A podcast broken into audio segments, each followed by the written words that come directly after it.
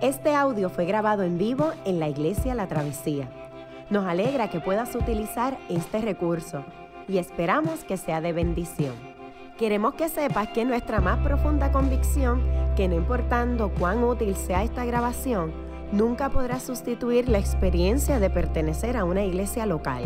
Sería un placer tenerte junto a nosotros en la travesía, pero de no poder ser así, nos gustaría ayudarte a encontrar una congregación donde puedas pertenecer y servir. Una vez más, nos alegra que puedas utilizar este recurso.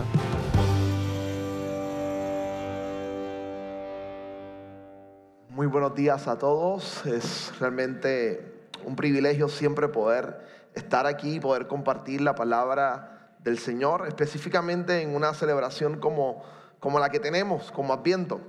Y, y definitivamente que esta serie, cada vez que nos acercamos a series como esta, aquí en la travesía, luchamos con, con, con lo que realmente significa Adviento, ¿no?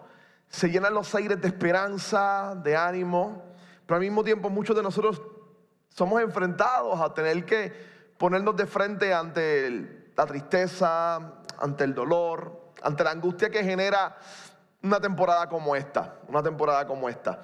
Como se ha venido diciendo, estamos en una serie de, sermones, específicamente de Adviento, y el tema que hemos tomado para esta serie de sermones es Dios con nosotros.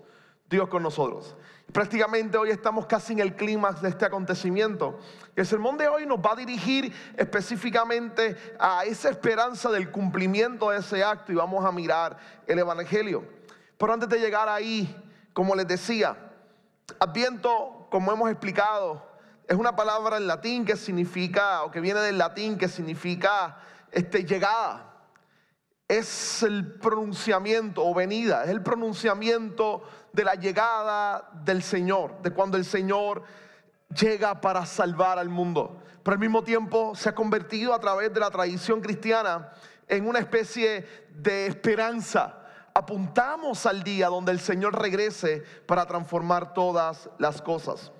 Ahora, mientras aguardamos a su llegada y pensamos en su venida, Recuerdo unas palabras que siempre el pastor Jules decía cuando iba a predicar sobre Adviento. Y era lo que constantemente él repetía. Él decía que la Navidad siempre se ha celebrado en torno a la tristeza. La Navidad siempre se ha celebrado en momentos de adversidad. Siempre ha sucedido en momentos de adversidad.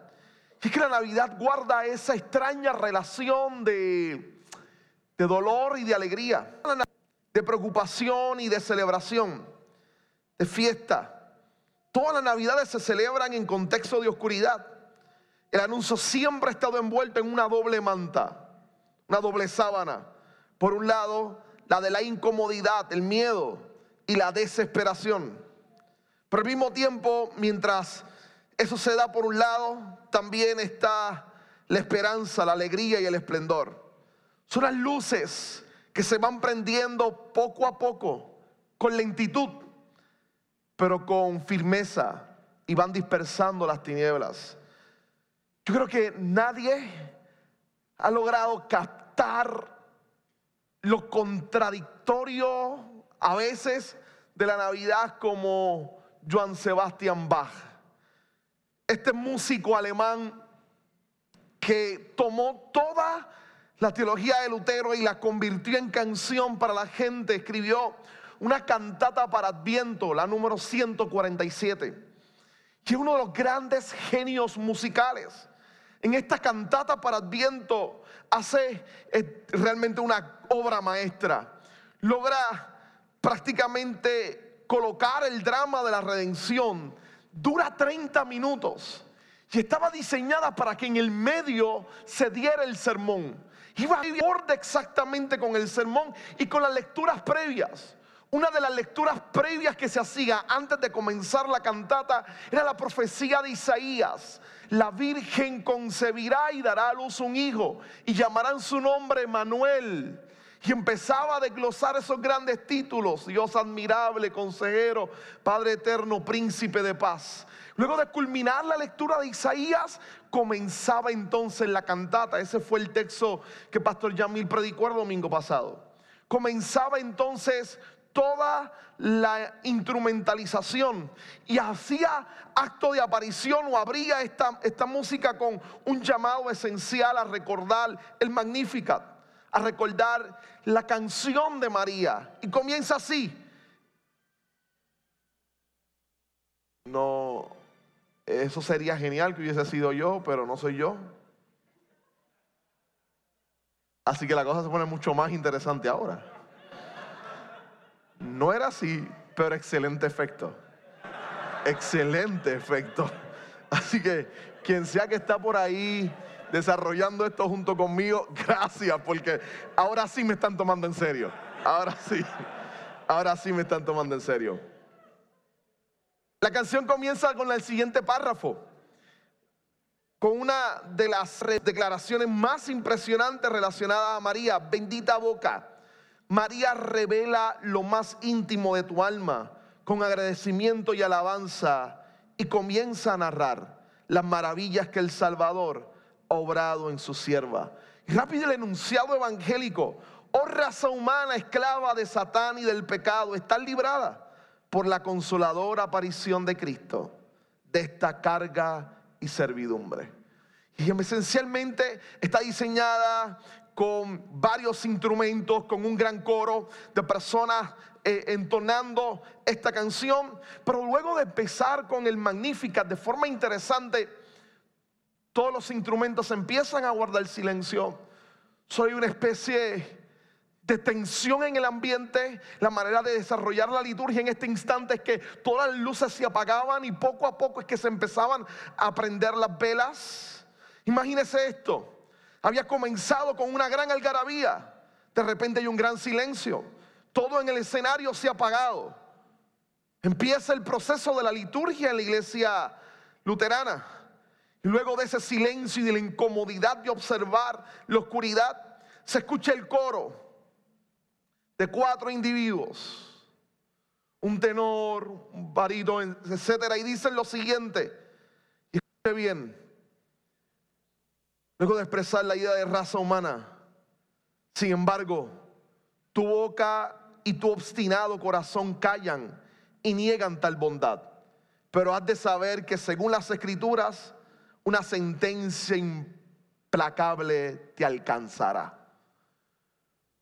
Luego de la algarabía de la celebración de María, luego del festivo por lo que ella está anunciando por la libertad, hay todo un silencio, está la oscuridad y empiezan a cantar frente a la gente. Oh raza humana, nuestra boca está bien lejos de ser como la de ella. O nosotros, que estamos tan lejanos, que tal vez estamos cantando, pero nuestro corazón está bien separado de Él. Esa mezcla de esperanza, de temor, de incomodidad, es la que guarda el relato de Navidad. Pero en ella hay un gran poder transformador. Hay un gran poder transformador. ¿Qué tal si está sobre sus pies conmigo en esta hora y nos permite leer el texto con esta idea en su mente? Mateo capítulo 1. Mateo capítulo 1. Versos 18 al 25. Mateo 1, versos 18 al 25.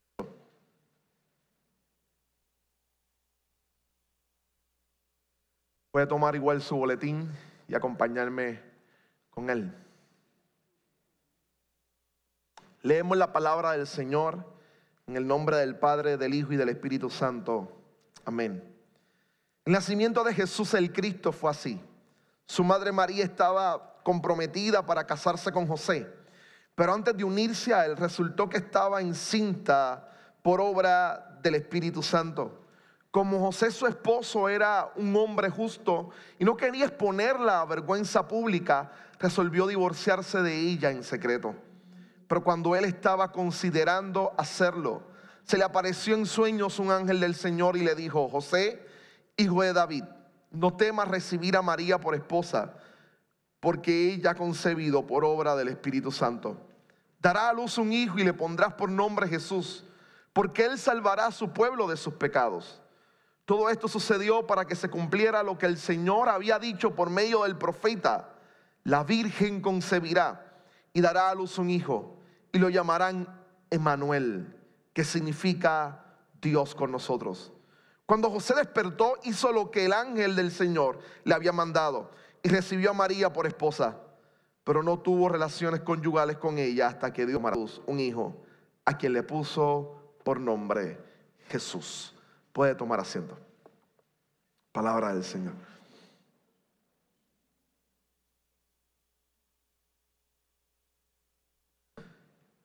Cuando miramos todas las instancias de la llegada de Dios, como he, como indicado, existe una doble reacción.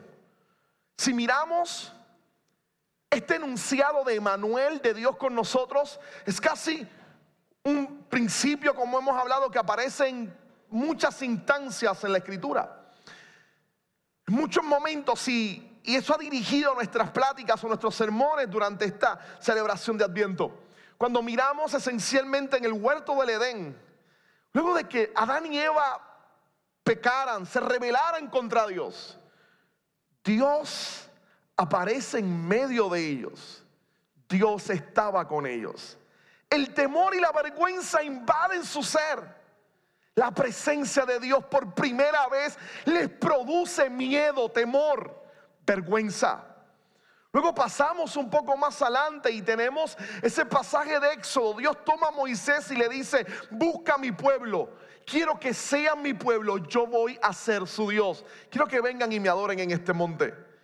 Dios saca a Israel con poder de Egipto, lo lleva hasta el monte Sinaí y cuando despliega todo el poder de su majestad, de su grandeza, de su gloria, de su santidad, la reacción de Israel es interesante tienen miedo, temor, y le dice a Moisés, ve tú a hablar con él. Nosotros nos quedamos lejos. Cuando observamos constantemente hay varios momentos adicionales en la escritura. Y el Evangelio pareciera suceder elementos bien similares. Esa idea de Dios con nosotros que produce esperanza y alivio tiende también a incomodar. Tiende también a producir en nosotros temor y miedo en muchas instancias. Así que mi tesis hoy, la idea que quiero comunicarles a ustedes es que el anuncio de Dios con su pueblo, esa expresión que significa Emanuel, siempre ha sido uno que trae consigo incomodidad y esperanza. Quiero trabajar los dos puntos hoy. Gran incomodidad de la idea de Dios con nosotros pero también gran fortaleza esperanzadora la idea de Dios con nosotros. Es una realidad que trae consigo las dos, una gran incomodidad, pero al mismo tiempo una gran fortaleza esperanzadora. ¿Qué tal si comenzamos con la idea de incomodidad? Esta idea de temor y de incomodidad que produce la expresión de Dios con nosotros. Cuando miramos la canción de Bach, de la cual les hablaba hace unos minutos, el coro a capela con medio de la oscuridad en la noche con solo algunas velas apuntando a la esperanza de la aparición de Jesús. La música, la ambientación pareciera decirnos constantemente lo agitado, incómodo que son estos momentos, que son estos instantes. Esta mañana mis nenas se levantaron temprano durante toda la noche de ayer. Mi esposa estuvo empaquetando los regalos. El árbol estaba, le puso el papel de regalo, los puso bonitos y los colocó debajo del árbol. Hoy mis dos chicas se levantaron y la primera que corrió a donde yo estaba y golpeó la puerta y apareció ese rostro, ese rostro sonriente con una sonrisa, como diría mi, mi papá, de oreja a oreja, era Gaby totalmente con los ojos brillados, me dice, papá, que no sabes qué, hay regalos en el árbol. Yo, ¿de verdad? Oh, wow. Entonces me dice, sí, sí, sí, hay regalos en el árbol, ven, ven, ven, te voy a enseñar. Yo me voy con ella, sigo el juego. Y viene y lo dice, mira, mira, y yo, wow, ¿quién los trajo? Hay, hay, regalos en el árbol. Le voy a decir a mamá, le voy a decir a mamá y vuelve nuevamente y corre, levanta a su mamá y le dice, mamá, hay regalos debajo del árbol. Luego de su cara de alegría, totalmente alegre, corre a donde mí me hace la gran pregunta. ¿Puedo abrir los regalos? Yo me pongo el traje verde de Grinch. La miro y le digo, tienes que esperar a la Navidad. Su risa empieza a cambiar. Y apenas con dos años, con tres años, empieza a experimentar que la vida tiene momentos de alegría y al mismo tiempo de desilusión y de desesperación. Esta reacción en ella de la alegría por el regalo debajo del árbol, pero la ansiedad de tener que esperar para poder abrirlos, es un enunciado poderoso del Evangelio.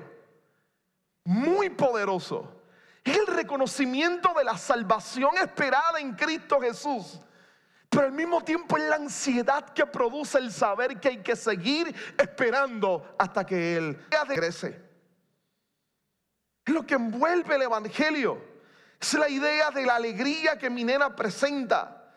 Su celebración, pero al mismo tiempo la desesperación de saber que todavía no y que eso puede traer angustia a su corazón. Mire cómo comienza el Evangelio de Mateo. Comienza con una nota muy aclaratoria esta sección, Mateo 1.18. El nacimiento de Jesús el Cristo fue así. Su madre María estaba comprometida para casarse con José, pero antes de unirse a él resultó que estaba encinta por obra del Espíritu Santo. Esta explicación es genial que hace Mateo. Tiene una fuerza bastante impresionante. Por un lado nos recuerda que nos encontramos ante un texto singular. Los versos anteriores lo que ha hecho Mateo principalmente es hablarnos sobre toda la genealogía de Jesús, toda su, ascendencia de donde él proviene. Sin embargo, esto era común en, en la antigüedad, pero rápido en el verso 18 nos recuerda, no estamos hablando de cualquier persona. No nos referimos a un magnate, a un magnate sumamente adinerado que sale en la revista Forbes. No estamos refiriendo a un político perteneciente a las élites socioeconómicas del momento que acaba de emerger y que tiene promesas de cambio. No, no, de esos había muchos en el tiempo de Jesús. Ricos, con grandes posesiones, unas ciudades al lado donde Jesús se crió. Políticos con aspiraciones y anhelos de poder cambiar la sociedad completa. Sí, en el imperio que los estaba dominando llamado Roma. Pero Mateo tiene noción, él no es uno de ellos. Es diferente. Él es Jesús el Cristo. Él es el Mesías, Él es el Salvador de Israel y también el Salvador de la iglesia. Es el que tanto se había esperado por mucho tiempo. Cuando nos acercamos a este relato, tenemos que reconocer que estamos acercándonos al relato de alguien especial, de alguien diferente. En segundo lugar, déjenme decirle lo siguiente. Para entender bien este pasaje debemos recordar que no se hace en el vacío. Los alemanes llamaban a eso, o a esa manera, o esa forma de explicar un texto, el sit y lieben, o el contexto o el lugar donde ese texto vive o donde ese texto estaba. Y es que este texto que hemos mirado y que estamos observando tiene un contexto bien peculiar o bien particular. Cuando miramos Está hablando de que Jesús es el Mesías. En el primer siglo, decirle que alguien era Mesías era evocar las esperanzas por un lado de Israel y el miedo por otro lado del poder del imperio romano. Para Israel, el Mesías era el líder revolucionario que nos libertaría del poder esclavizante de Roma. Y una imagen poderosa que Yamil utilizó al inicio de su sermón el domingo pasado, cuando se da la profecía de Manuel en Isaías, lo que está de fondo no es la música que escuchamos ahorita, no es la música de Bach tampoco, era los pies golpeando en el suelo de las tropas de uno de los imperios acercándose para destruir Israel. Cuando leemos este pasaje, en el momento en que está sucediendo, lo que está de fondo no es música jíbara puertorriqueña, son los pies del ejército romano controlando toda la zona norte de Israel, toda Galilea. Es el control de las aduanas, es el control de la producción, es el control del dinero, es la manera en cómo mataban personas para demostrar su poderío, cómo los crucificaban y los exponían públicamente. Y en medio de eso hay un anuncio que tiene que llevarse en secreto. Las autoridades romanas, si lo escuchan, van a volcarse contra esa gran declaración. Va a nacer el Mesías. Y para Israel va a nacer el que tiene el poder de derrocar al imperio romano. Sin embargo, para los cristianos, para la comunidad de Mateo, no es, no es el que destruye al imperio romano. Es aquel que vino a destruir a un imperio más perverso, más perverso y más dañino. Al imperio que realmente utiliza o utilizaba el imperio romano. Al poder detrás de los títeres del imperio. El pecado, la rebelión. Ese imperio que permea casi todo que ha logrado tocar y afectar tu corazón y el mío. Ese imperio que nos mantenía bajo su cautividad en un momento dado. Quien acaba de nacer, o el anuncio de quien va a nacer, es el que viene a derrocar el poder del pecado y de la muerte. El poder de ese imperio va a llegar a su fin. Si la proclamación de Manuel vendría exactamente con esa gran algarabía. El nacimiento de Jesús el Cristo. Esa gran expresión de, de lo que estaban anunciado, que ellos querían vivir. Posteriormente luego el texto dice, como José su esposo era un hombre justo y no quería exponer la vergüenza pública, resolvió divorciarse de ella en secreto. Ellos estaban casados, había toda, no se habían casado, estaban comprometidos. El compromiso es mucho más serio que el concepto nuestro de noviazgo. Había un compromiso legal entre ellos. Y el que ella estuviese embarazada implicaba infidelidad. Así que la reputación de ella sería afectada. José se decide, él ha cumplido la ley, él no ha hecho nada. Y a eso es lo que se refiere por justo. Es que él no había hecho nada con lo cual avergonzarse, así que decide entonces ayudarla para que la imagen de ella no se vea afectada. Y luego entonces Mateo nos dice que cuando él estaba considerando hacer esto, se le apareció en sueño un ángel del Señor. Y le dijo, José, hijo de David, no temas recibir a María por, por esposa. No temas. No temas. Porque ella ha concebido por obra del Espíritu Santo. No tengas temor. Y entonces empieza a dispersar las ansiedades que él tenía. Esta intención pareciera, de nuevo, decirnos mucho. Déjeme darle algunas de las cosas que están sucediendo detrás de esta realidad. Lo primero que él siente es temor. Y el temor se convierte en algo que lo paraliza de manera abrumadora. Y entonces él intenta tomar una decisión, decidir qué va a hacer. Y Dios interviene exactamente en ese acto. ¿Qué tal si tomamos el impacto del temor por un instante? Déjeme reflexionar por un momento sobre el impacto del temor en nuestras vidas, en la mía y en la de usted. Este pasaje que estamos viendo tal vez es uno de los más difíciles para los académicos en el mundo actual. Porque nosotros somos seres que pensamos que la razón explica todo.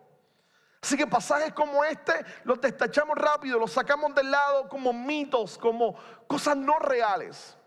Los sociólogos nos ayudan a entender que en la antigüedad parte de la psicología de la adoración a otros dioses o a los dioses estaba basada en temor.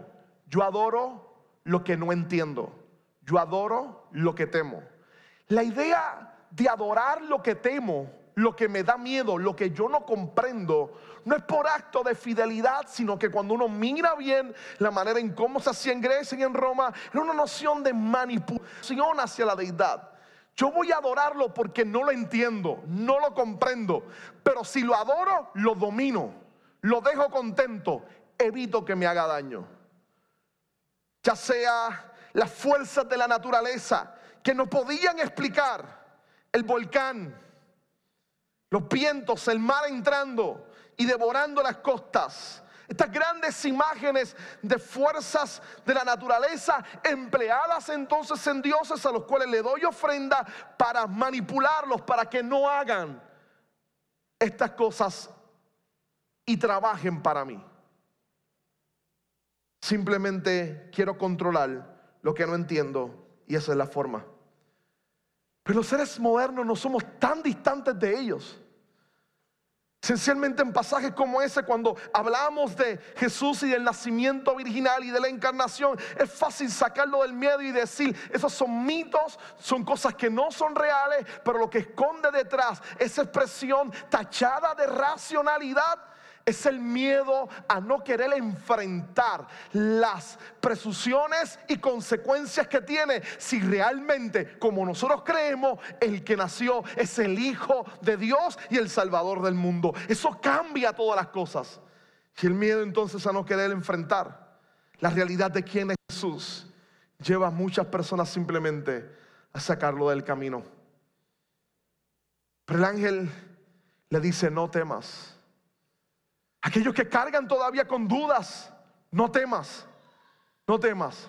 Descansa y confía en que la noticia del Evangelio es poderosa, es real, es maravillosa y tiene la capacidad de cambiar y de transformar. Es una gran verdad. Ahora, pero miremos tal vez el asunto entonces de José.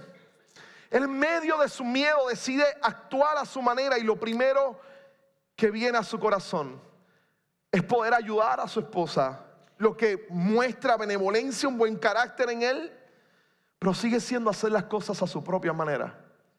Ahí es donde Dios interviene para darle luz y para aclarar todas las cosas. Creo que esta parte también les dice mucho a nosotros. Nos dice mucho de cómo trabajamos con, con nuestras decisiones. Es el enunciado de Mateo al principio, Dios con nosotros. Es el enunciado de Jesús el Cristo, el Mesías. Es el hecho de que Israel lo verá y dirá, si Él es el Mesías, Él va a liberarnos de los enemigos. Pero luego, a pesar del tiempo, cuando se dan cuenta que Jesús va a empezar a hacer las cosas a su forma, a su manera, el desencanto va a culminar en un pueblo gritando, crucifíquenle, Él no es el que esperábamos. Porque tenía que actuar de otra manera, de otra forma bajo otras circunstancias. Entonces, este relato tiene mucho que decirnos a nosotros. Nos habla bien profundo en nuestro interior sobre cómo tomamos decisiones, de qué manera se hacen las cosas en nuestra vida, a nuestra forma o la forma de Dios, o la manera de Dios. Los golpes de los pies romanos detrás de este texto, los asesinatos de su propio pueblo. Le gritaban a ellos, Dios tiene que actuar de esta forma. Pero cuando Dios sorprende y actúa de una manera totalmente distinta y diferente, mi anhelo y mi esperanza hacia Él seguirán con la misma fuerza. Es mi nena. Es mi nena. Con el deseo de poder hoy abrir los regalos y tener que tragarse la desilusión de que tendrás que esperar. ¿Cómo se hacen las cosas en nuestra vida? ¿Sabe? Nosotros no queremos que por medio de nuestro servicio en nuestra iglesia, el hecho de que apuntemos y señalemos ciertas cosas constantemente al Evangelio, eso no implica que usted abandone los fundamentos con los cuales muchos de ustedes crecieron. Todo lo contrario, es que lo reafirme desde las escrituras. Nosotros seguimos creyendo que la mejor manera de tomar decisiones en la vida es tomarse un tiempo para orar y para pedirle dirección a Dios pararse un momento en la vida, doblar sus rodillas, entregarle el corazón y decirle a Dios, ¿sabes qué? Yo creo que es mejor si te pregunto cómo debo actuar. Si te pregunto qué debo hacer. Si reconozco que tú eres el Dios soberano, el Salvador, y quiero que seas tú quien rijas en la historia de mi vida. Pero ahora le digo algo con toda honestidad, esto no es fácil. Y detrás de ello, sin que nos demos cuenta, se esconde un poco de miedo. El miedo a que tal vez la manera de Dios no es la manera que a mí me agrada y me guste. Es el miedo a que tal vez lo que Dios me dirija a hacer sea totalmente contrario a lo que yo esperaba que tenía que hacer o que quería hacer. A lo que afecta el deseo y el anhelo de cómo yo quería que las cosas se dieran. ¿No ha pasado? El momento de tensión en el trabajo. El tiempo de orar y decir, Dios, tengo problemas con este compañero de trabajo. un tiempito para orar. Dime qué hago. Lo denuncio, monto la querella, hablo con los jefes y luego de orar, Dios colocando en tu corazón. ¿Qué tal si actúas como el Evangelio y corres y le pides perdón? ¿Qué es ese momento donde tienes que tragarte todo el orgullo y que estás siendo llamado a hacer lo que tú no quieres hacer, pero que esa es la forma de Dios? Esa es la manera de Dios. La desilusión que este pueblo va a experimentar porque el anuncio de Manuel los va a llenar de alegría. Pero en unos cuantos años, cuando vea que ese Manuel, ese Jesús, ya con 30 años en el ministerio, eh, con 30 años y empezando el ministerio, empieza a hacer cosas radicalmente diferentes a las que ellos esperaban y derrumba todas sus ilusiones, las cosas empiezan a cambiar. Porque es el que se acerca a esos mismos soldados que estaban estorbando al pueblo, esos mismos pies que estaban marchando. Y a uno le sana el, a uno de sus siervos, al otro les predica exactamente el mensaje del Evangelio, a uno utiliza como ejemplo de fe. Se supone que tú vengas a derrocarlo, pero estás mostrando amor y misericordia a nuestros enemigos. Tal si tomamos esto y miramos, un incómodo esto nos puede colocar.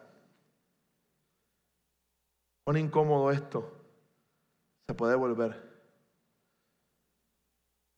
¿Realmente hemos tomado en serio la imagen de Dios con nosotros?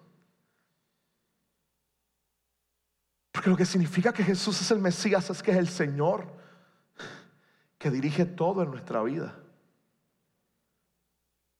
Ahora de poder cantar, ven Emanuel Estoy consciente que lo que significa es que muchos de los aspectos de mi vida van a ser fuertemente señalados y quitados porque simplemente no le agradan. Pero qué bien, hay belleza en eso, en poder decirle, ven Emanuel, quiero que cambies y transformes mi vida. Pero eso produce incomodidad. Produce incomodidad tener que enfrentarse a, a nuestros propios fracasos a nuestros desaciertos, a nuestros momentos en que realmente somos peores de lo que pensábamos.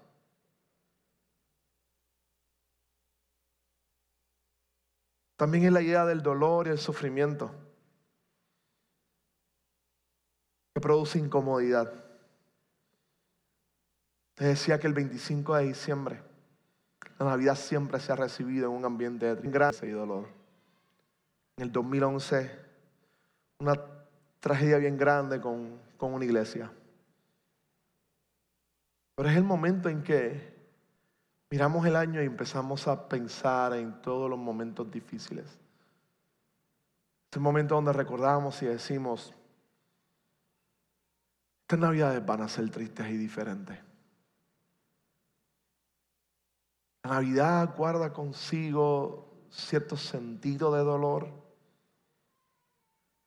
que nuestra cultura intenta quitar y tapar, desbancada la celebración, desbancada la algarabía, muchas veces sin reflexión, pensamos que esta época es simple celebración y nos olvidamos que la otra cara de esa celebración implica en muchas instancias dolor y sufrimiento. Esta semana en uno de los periódicos principales de los Estados Unidos un estudio de un psicólogo apuntando a que en esta época, y todos los años hacen uno, cómo se disparan los niveles de depresión en toda la ciudad. Pareciera que el consumo no logra satisfacer el dolor y el sufrimiento que producen las fiestas o las celebraciones. ¿Qué tiene que decirnos el Señor? ¿Qué tiene que decirnos Dios por medio de un pasaje como este, donde nos dice que automáticamente este, hay un anuncio que se le hace a José y se le aclara la idea de que lo que va a recibir es el Salvador del mundo? Nos dice mucho, nos dice mucho de Dios. Nos dice del Dios que se encarna, dispuesto a sufrir por nosotros. Él vino y sufrió igual que usted, igual que mi persona. Él vino y sufrió con nosotros. El anunciamiento de Navidad no es un Dios distante, es un Dios que se encarna y que sufre igual que usted y yo hemos sufrido. ¿Quién lo hace por amor? Eso produce incomodidad. Produce incomodidad porque nuestro corazón de alguna manera, como Gaby, quiere despancarse y acelerar el tiempo. Yo quiero abrir los regalos ahora. Yo quiero que las cosas cambien en este instante. Yo quiero que mi tristeza se vaya ahora.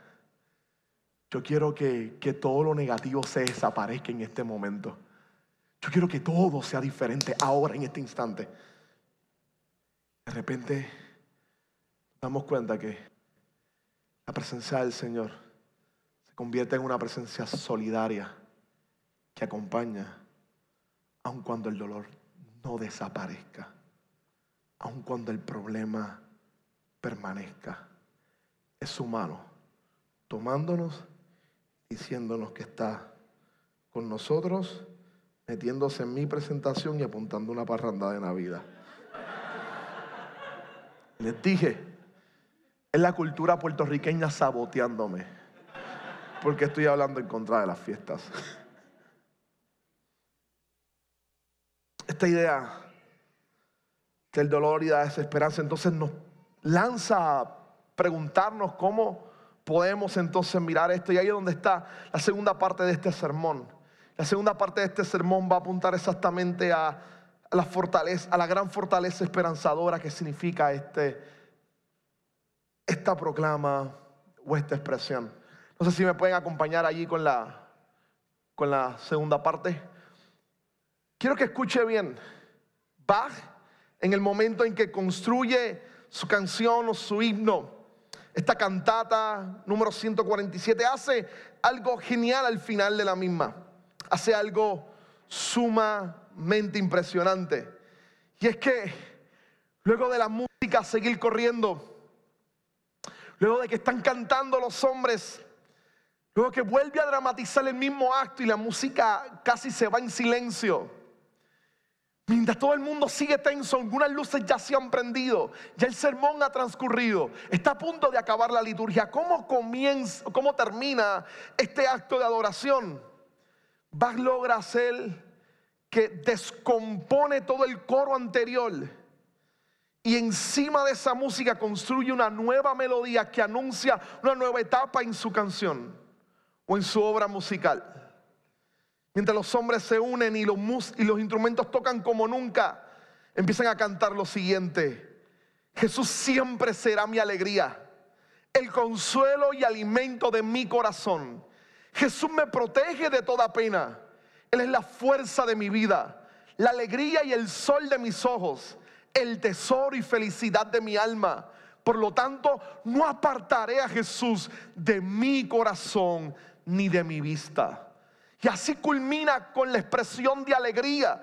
Esto indica que esta cantata se desarrollaba específicamente en el tercer domingo de Adviento, porque esa tercera vela, la vela rosada, es esencialmente la vela de los pastores o la vela de la alegría. Y comenzaba con el anunciamiento, gócense y alegrense, ya mismo Él regresa. Y es que la alegría es la única que puede vencer el temor que destruye nuestra vida. La alegría sentada y fundamentada en un amor inquebrantable. Por ello es que la escritura gritará con una voz muy fuerte que el perfecto amor echa fuera el temor. Ese temor por la tristeza, ese temor por que el Señor tal vez gobierne y domine mi vida y me lleve entonces a hacer cosas que en este momento me incomodan. Ese temor es vencido con la alegría de la dulzura, de la belleza, del amor inmenso de mi Salvador Jesucristo. Y es lo que Baja está tratando de explicar constantemente, de anunciarlo, de gritarlo, de decirlo, de que todos a su alrededor puedan escuchar lo que él tiene que decir. Mateos 1.20 de nuevo. En Mateos 1.20 de nuevo. José, hijo de David, no temas. No temas. Permítame por un instante que esto se convierta en los lentes tuyos en lo que queda de Navidad o de estas fiestas. No temas. No temas. Él quiere tomar control de todo en nuestra vida. No temas. No temas ante el dolor, no temas ante el sufrimiento, no temas frente a la adversidad, no temas en el momento en que sientas la incomodidad, no temas, no temas. Hace años leí una historia de, del teólogo presbiteriano Arcis Sproul. Y él decía que un tiempo lo invitaron a jugar un torneo de golf a él. Y junto con él estaba jugando Billy Graham. Billy Graham está jugando con este campeón de golf de los Estados Unidos, así que era en pareja, era una actividad de celebridades para recordar fondos para una entidad benéfica. Y estaba jugando Billy Graham y estaba este campeón, esta celebridad de golf que había ganado muchos torneos. Y en pleno torneo todo el mundo esperaba que ellos dos simplemente ganaran. Billy Graham jugaba bastante bien golf. Este, así que el torneo se desarrolló y el golfista dio su peor demostración de golf. Nunca en su vida las cosas le habían salido tan malas como en ese instante. Cuando terminó la, actividad, fueron todos a donde él a preguntarle, hey, este, ¿qué te pareció jugar con Billy Graham? Y el hombre respondió, airado y molesto, pero no quiero volverlo a hacer. Y la gente, los periodistas rápidos le cuestionaron y dijeron, va, sabemos, te habló del Evangelio, ¿verdad que sí? Te estaba predicando. Dice, no, fue súper amable conmigo, nunca me dijo nada, no me discriminó, no me criticó, nunca me dijo nada, pero su bondad y la bondad que reflejaba me incomodaba. Y esa incomodidad hizo que lanzara mi peor juego. Culmina con unas palabras célebres, pero lo invité a tomarme un café. Quiero que me hable del Evangelio. Jesús, invitación de Manuel con nosotros. Es que esa incomodidad en última instancia es buena, porque produce que podamos ver la belleza y la grandeza de Jesucristo.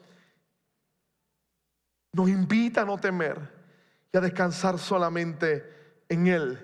Miren lo que dice Mateo capítulo 1, versos 21 al 23.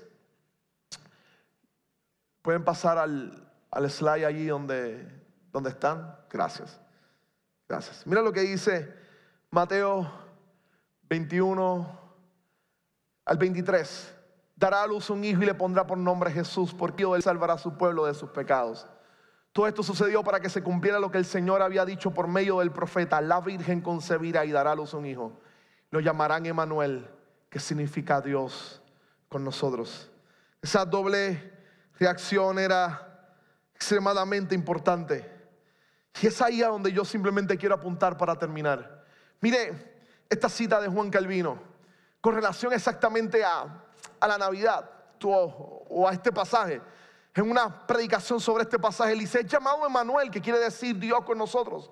Entonces cuando buscamos a nuestro Señor Jesucristo para hallar en el alivio para todas nuestras miserias y una protección segura e infalible, tenemos que comenzar con su nacimiento. Tenemos que comenzar con su nacimiento. Yo estoy totalmente de acuerdo. Si necesitas fortaleza y esperanza en medio de la aflicción, no hay otro lugar que comenzar con el nacimiento de Jesucristo. Y es porque exactamente es en ese lugar donde comienza a apuntar al amor inmenso de Dios. Es ahí donde Dios muestra que tiene control de todo. Es el Dios que cuida a José, interviene y hace que él cambie de parecer. Es el Dios que está guardando a María. Es el Dios que está celebrando con Elizabeth, que no solamente va a tener un hijo, sino que ese hijo va a apuntar al hijo de su prima María. Es el Dios que reúne a los pastores y les regala un concierto celestial anunciando el nacimiento de su hijo. Es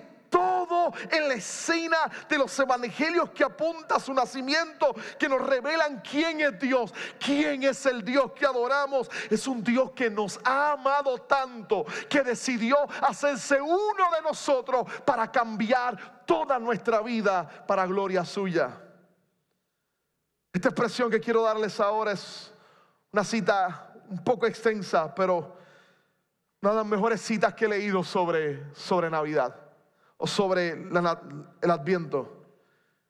Fue dictada en una clase en Alemania,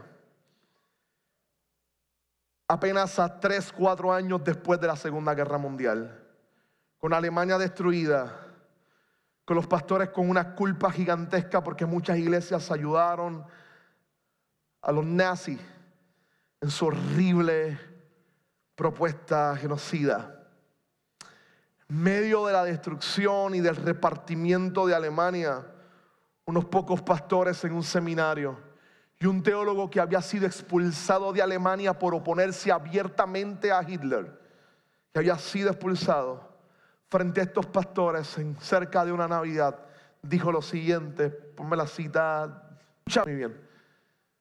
Una vez más, Karl Barth, una vez más, escucha bien, Dios actúa como creador pero ahora no crea de la nada, sino que entra en escena y crea dentro de la creación un nuevo comienzo, tanto en la historia general como en la historia de Israel en particular.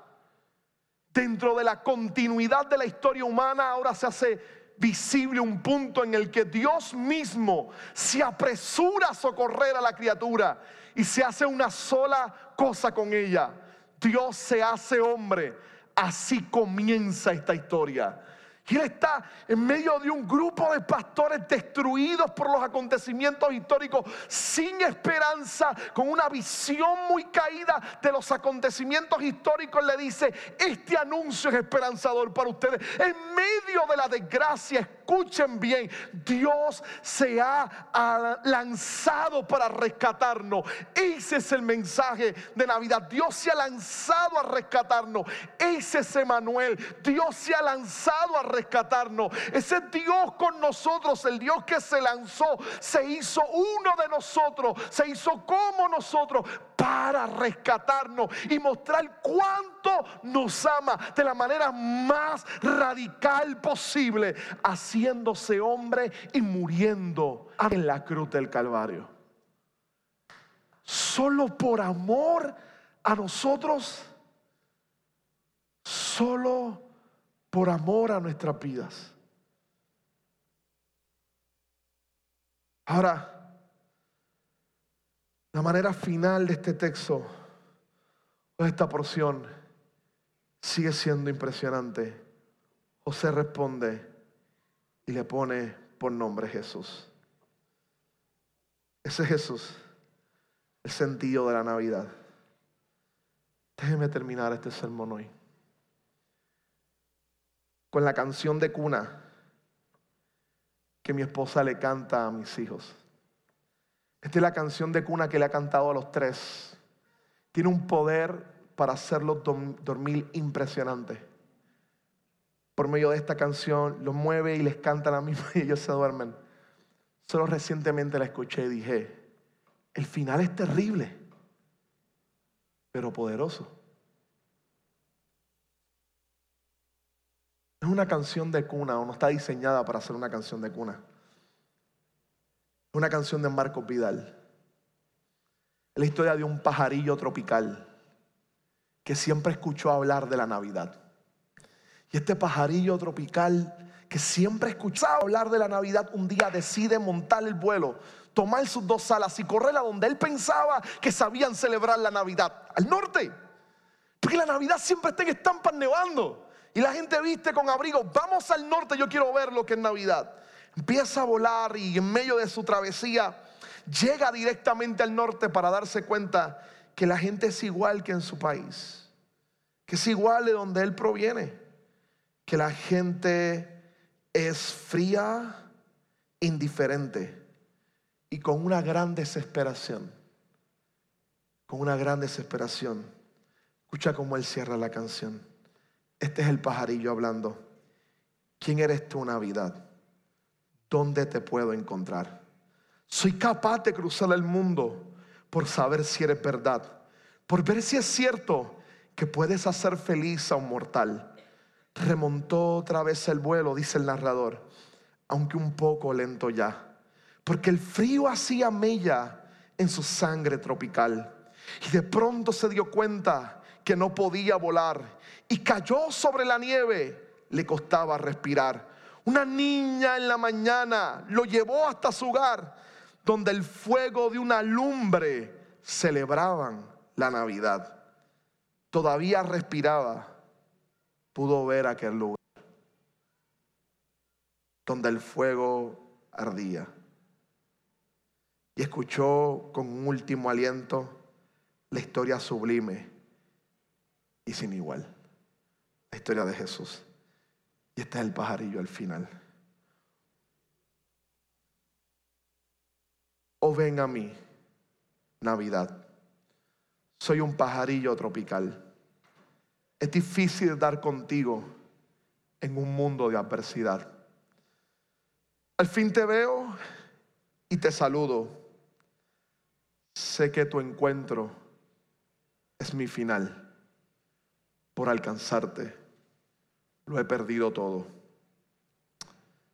Y sin embargo, he aprendido a volar. He ganado tu verdad. Conociéndote, ya sé lo que es amar. El pajarillo muere al encontrar el verdadero relato de la Navidad. Y dice, este encuentro es mi final, pero es un nuevo comienzo una nueva realidad la cita de Calvar diciendo, Él se lanzó a rescatarnos. Aquí, en nuestra historia, el Dios creador no creó de la nada, se metió para crear algo nuevo en nuestra historia. Esa esperanza que significa Manuel, Dios con nosotros. Ese encuentro que se convierte en el final de nuestra vieja forma de vivir, pero en el inicio de quienes somos en Él, gente cambiada y transformada por la gracia de aquel que nació, vivió, murió, resucitó y aguardamos con ansias que regrese para cambiarlo todo. Nuestro temor tiene un final, el amor de aquel que es el centro principal de la Navidad. Y mientras esperamos con ansia en los regalos de la vida eterna, podemos simplemente celebrar que Dios está con nosotros, acompañándonos en este difícil caminar, tocando y enjugando nuestras lágrimas, tocando nuestro corazón y cambiando nuestra vida para gloria de su nombre. Ese es el sentido de la Navidad. Señor, nos acercamos. Celebrar ese día de tu nacimiento. Mientras nos acercamos, simplemente ponemos nuestras débiles esperanzas, nuestras frustraciones, nuestros miedos, nuestras incomodidades delante de ti. Corremos hacia ti, pidiendo que cambies y transformes nuestras vidas por medio de Jesús, por medio de Dios con nosotros, por medio de la esperanza y la alegría que significa tenerle cerca a nuestro lado. Que esa palabra pueda transformarnos, Dios, y acompañarnos en medio de estos momentos de dolor. Confiamos solamente en ti. Lo hemos perdido todo, sin embargo, ya sabemos lo que es lo más importante. Sabemos lo que es amar. Nos has demostrado tu amor. Bendice las vidas de esta iglesia, Dios, en manera especial. En el nombre de Jesús. Amén. Qué bueno que pudiste escuchar esta grabación. ¿Qué tal si la compartes con otros? Recuerda que hay muchos más recursos en nuestra página latravesía.org, donde también puedes realizar un donativo. Dios te bendiga.